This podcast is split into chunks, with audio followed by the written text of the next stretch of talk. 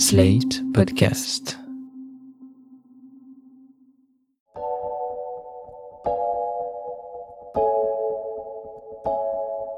Je suis Marion Azout. Et moi, Victor Virio. Tous les deux, on est en couple depuis 4 ans et on veut savoir ce que c'est de s'aimer ailleurs. On est parti dans 9 pays du monde, à travers 3 continents, pour parler d'amour, de séduction et de sexualité avec celles et ceux qui y vivent. Inde, Inde, Japon, Japon, Colombie, Sénégal, Sénégal, Mexique, Mongolie, Mongolie, Cuba, Cuba, Vietnam, Vietnam, Cambodge. Cambodge. Vous écoutez Relations internationales, un podcast slate.fr.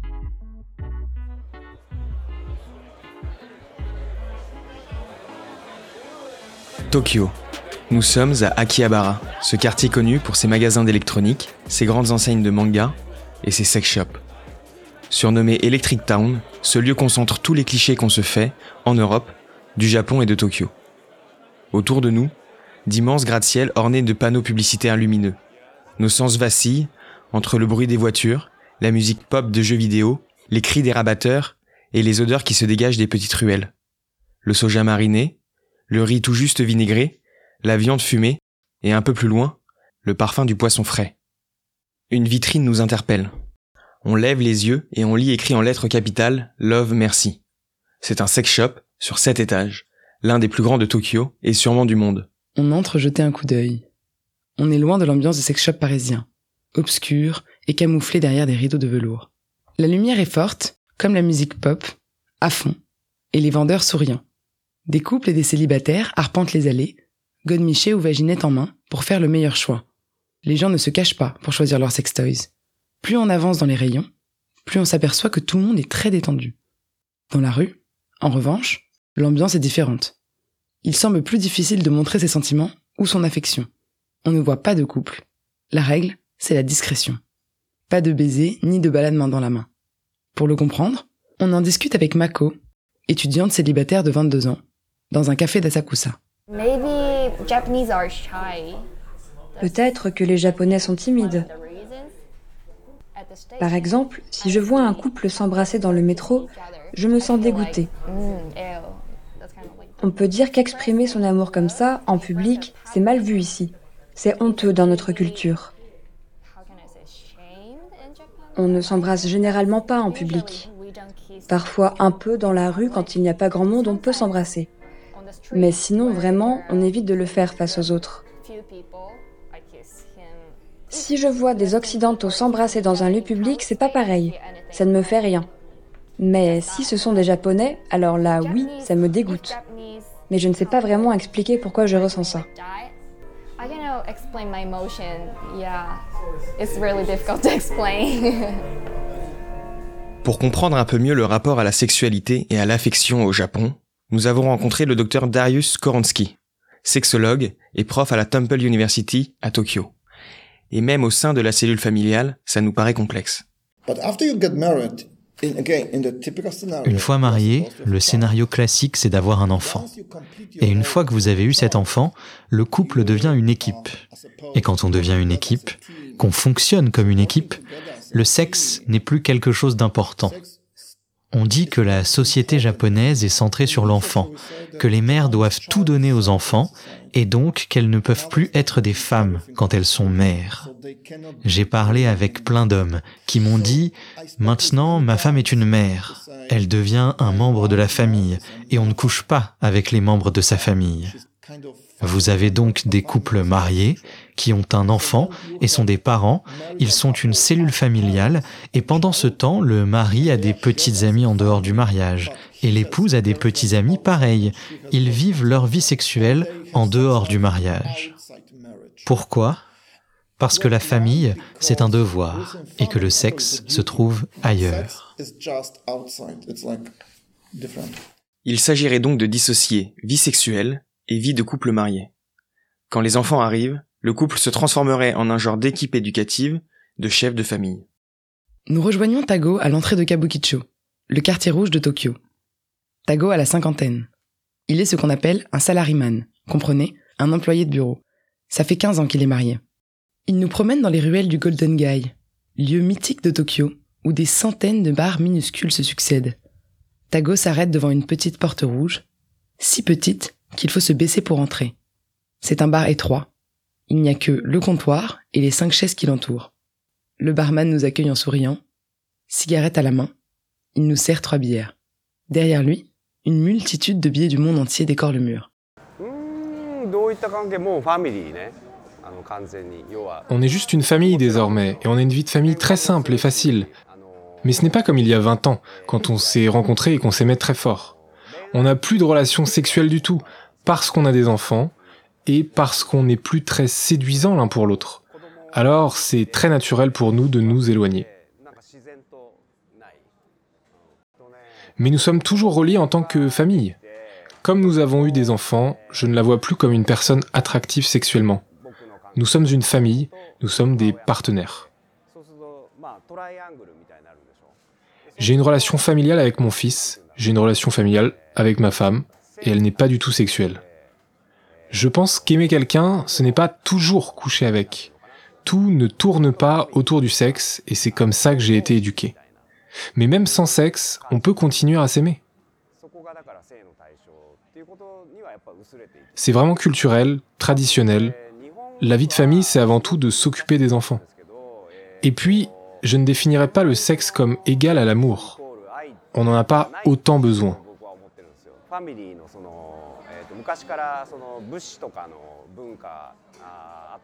Tago est heureux dans sa vie de famille. Il aime profondément sa femme, mais ne ressent plus ni l'envie, ni le devoir de faire l'amour avec elle. Sa vie sexuelle, il a choisi de la vivre avec d'autres. Je n'ai pas d'aventure avec une personne en particulier. Ces 15 dernières années, j'ai bien couché avec d'autres gens, mais jamais avec quelqu'un de spécifique. Et je ne l'ai même pas fait depuis un long moment. Quand ça arrive, en général, c'est juste une fois ou deux, et nous n'entretenons pas de relations plus poussées, pour que ma femme ne découvre rien. Ça arrive, et puis ça disparaît progressivement, sans éclat, et mon épouse n'en sait jamais rien. Je ne sais pas si elle fait la même chose que moi, mais je n'ai pas envie d'y penser du tout. Si elle le fait, ça me va de ne pas être au courant. Je veux que ça reste comme ça. Le plus important, vraiment, c'est qu'elle ne sache rien de ce qui se passe, et vice-versa. Après Kabukicho, Tago nous emmène visiter les Love Hotels de Shibuya, le quartier commerçant de Tokyo. Les Love Hotels, ce sont ces endroits où se donnent rendez-vous les amants et les jeunes couples qui vivent toujours chez leurs parents. À l'accueil, c'est discrétion assurée. Certains love hotels sont à thème, oriental, balinais, château de princesse ou ambiance marine. D'autres sont plus glauques, entrées morbides, vitres opaques à l'accueil et chambres sales. Mais dans tous, on peut y trouver des petits jouets et des déguisements. Ici, le sexe se paye à la paire d'heures ou à la nuit, et les Japonais laissent libre cours à leurs désirs intimes. Darius Koronsky, le sexologue, nous parle d'une de ses patientes. Les Japonais se comportent complètement différemment dans le cadre de leur mariage et en dehors. Par exemple, chez mes patientes, il y a cette femme avec deux enfants.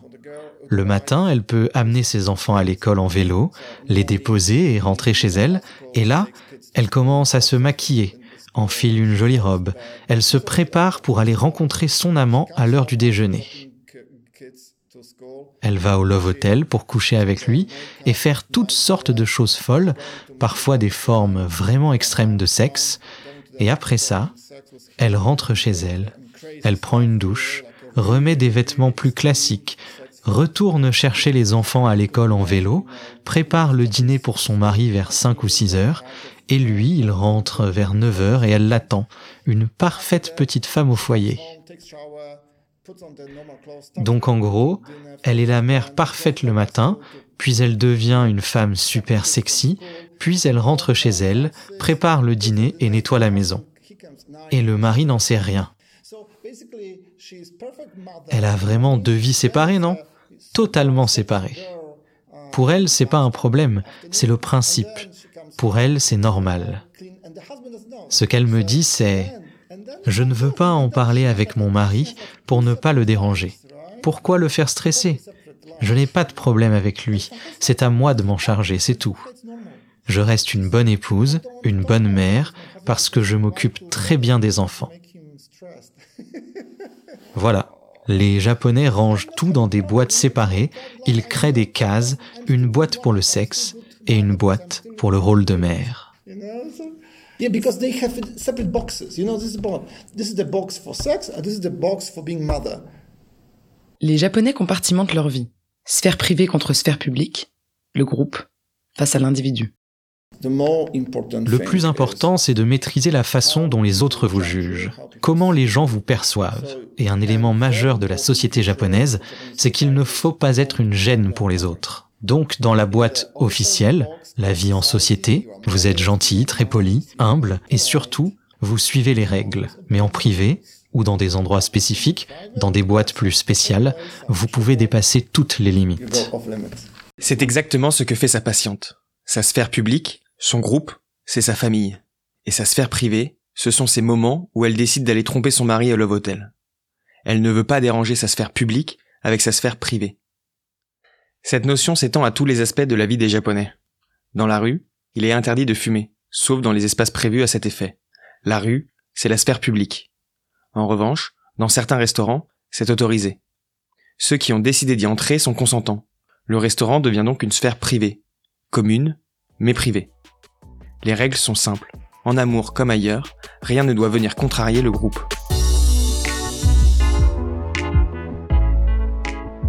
Darius Koronsky nous confie que grand nombre de ses patientes ont une vie parallèle, due au manque d'affection et de communication dans leur couple. Pour remédier à cette solitude, il existe notamment dans tout le Japon ce qu'on appelle des hosts et hostess clubs. Le principe du host club est simple. Ce sont des bars où des femmes payent pour passer la soirée en compagnie d'un homme qui n'a d'yeux et d'oreilles que pour elles. Dans un hostess club, c'est pareil, mais pour les hommes. Nous avons rendez-vous avec Zom, Otto Hanten, l'un des plus grands host clubs de Kabukicho. Nous arrivons quelques heures avant l'ouverture du lieu aux clients. Derrière la porte dorée, nous descendons quelques marches pour arriver dans une salle où une vingtaine d'hôtes patientent avant l'arrivée des clientes. Sol en moquette rouge, plafond orné de lustres en diamant, statue de lion en or plaqué, ici, tout est kitsch.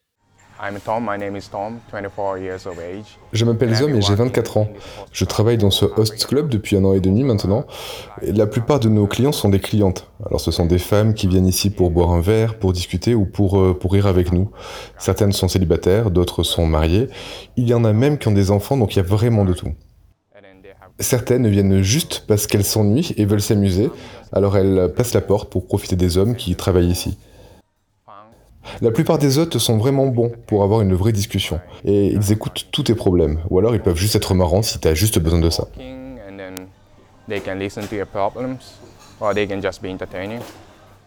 Ce soir-là, on dort chez Yoshiki et Kamiya. Ils sont en couple depuis quelques mois. Il est japonais, elle est argentine. À les entendre, cette difficulté à communiquer dans le couple est profondément ancrée dans la culture et la langue japonaise. Je pense qu'il y a beaucoup de façons de décrire l'amour dans toutes les langues, avec des degrés différents. En espagnol, par exemple, il y a me gustas, te quiero, te amo. En japonais, le premier, me gustas, tu me plais, c'est celui qu'on utilise pour l'amour romantique. Mais en même temps, ils ont aussi un autre mot, bien plus fort, qui veut dire je t'aime vraiment, et qui est très sérieux, non? Daisuki? Donc tu as Suki Desu et Daisuki, et puis aussi Aishiteru, mais on n'entend jamais ce mot, seulement dans les chansons à l'eau de rose. Les gens disent tu me plais, je t'aime bien, mais jamais je t'aime. C'est trop fort pour eux. Ils nous racontent tous les deux la difficulté qu'ils ont eue à exprimer leurs sentiments.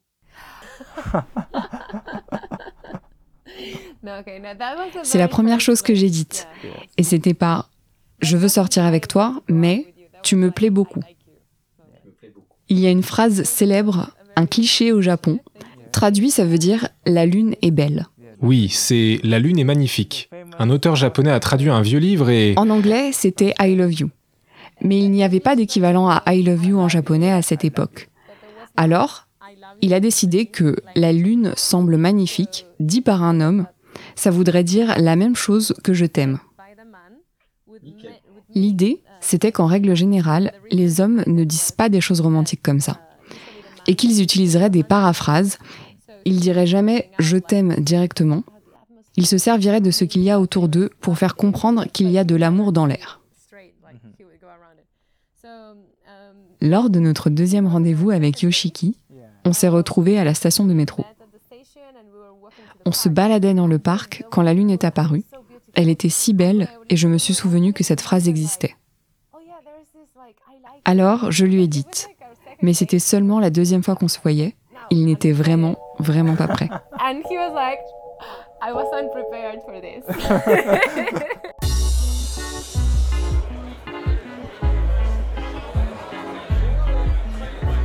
Dans certains quartiers de Tokyo, on trouve des salles dites de détente. Comprenez un genre de cinéma porno, parfois en réalité virtuelle. Il y en a beaucoup dans les rues de Kabukicho et d'Akihabara. À l'accueil, on vous propose plusieurs formules. Réalité virtuelle ou non, fumeur ou non, un lit ou un siège, une vaginette ou simplement des mouchoirs. À la caisse, on remplit un petit panier avec les accessoires de notre choix. Le gérant nous donne le ticket en nous souhaitant une bonne journée. On se croirait presque dans un supermarché. Derrière nous, trois hommes attendent tranquillement leur tour. On entre dans notre cabine et on choisit un film. Bien que les sexes soient floutés, classique au Japon, la pornographie en réalité virtuelle est très efficace.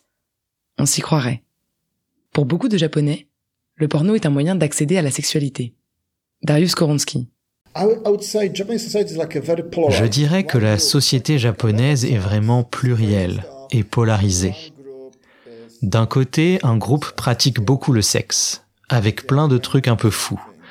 Et de l'autre, un groupe ne sort jamais, n'a jamais de rendez-vous galant, rien du tout.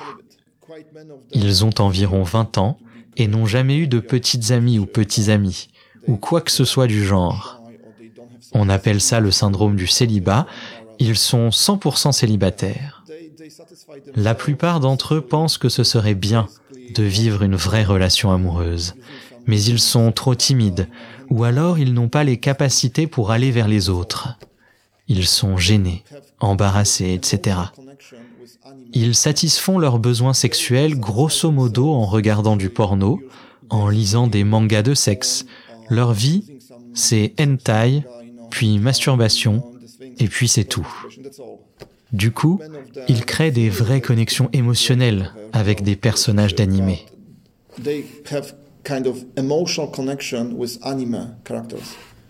Et c'est vrai que les personnages de hentai, ce genre de manga ou d'animé pornographique, sont partout ou presque. Les animés sont super populaires parce que les vrais gens ont forcément des défauts et des imperfections. En animé, vous pouvez créer ce que vous voulez. C'est un monde fantasmé. C'est totalement idéalisé. Vous pouvez y fabriquer une version pure d'un être humain. Les femmes y sont le plus souvent représentées sous des traits enfantins. Elles ont des seins, des fesses et des hanches, parfois disproportionnés, mais leur visage rappelle celui d'une petite fille, dont les expressions mêlent excitation et douleur. Comme cette fille, au visage de poupon, jambes écartées, sperme sur le ventre et yeux remplis de larmes, qu'on a vu sur la boîte d'une poupée gonflable dans un sex shop. Dans le contexte du Japon, ça ne désigne pas nécessairement le désir de coucher avec de vrais enfants. C'est plutôt l'idée que la beauté est dans l'immature, la fraîcheur de la jeunesse. La beauté, dans son concept, est virginale, comme une petite fille de 12 ans. C'est ça, l'image de la beauté. Donc vraiment, ça ne se traduit pas automatiquement par ⁇ Oh, j'aime regarder ce genre de dessin, et après ça, je veux coucher avec une vraie petite fille de 10 ans. Ce n'est pas du tout ça. Mais la vérité, c'est que les Japonais acceptent plus facilement de sexualiser les jeunes filles que la société occidentale. Au cinquième étage d'un mall, à la sortie du métro Akihabara, au milieu des gadgets électroniques et des peluches à l'effigie de héros d'animé, les bouquins classés X et les cartes à collectionner pornographiques ne sont pas spécialement cachés. Dans les rayons, on trouve essentiellement des hommes, seuls, faisant abstraction totale de ce qui se passe autour d'eux. Comme dans les sex shops que nous avons visités, personne, parmi les clients, ne paraît se sentir gêné ou jugé. Ils cherchent la perle rare, le hentai avec lequel ils vont rentrer à la maison. Si ces hentai hétéros sont souvent lus par des hommes, les jeunes femmes préfèrent se réfugier dans des boys love, des mangas mettant en scène des relations amoureuses et sexuelles entre deux hommes. Nous en avons parlé avec Mako, qui nous a expliqué le succès de ces fictions. Dans mon lycée, elles étaient vraiment très populaires. Au Japon, il y a beaucoup d'animés et de bandes dessinées. Et les gens qui aiment vraiment ça fabriquent parfois eux-mêmes les leurs. Ils écrivent leurs propres histoires. Mes amis qui aiment ces mangas boys love sont hétérosexuels. Alors pour nous, c'est complètement décorrélé. Quand je regarde du porno, je veux dire du porno hétérosexuel, je trouve ça très agressif, ça me fait peur. Alors que quand je lis un manga de boys love, même si parfois c'est un peu agressif, là vraiment je me sens bien.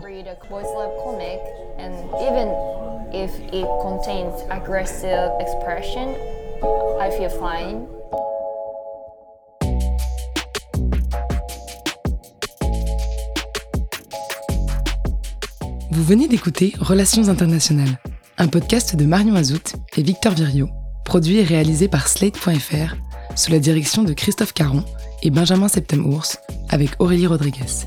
Retrouvez tous les épisodes de Relations internationales sur Slate.fr ou sur votre application de podcast préférée.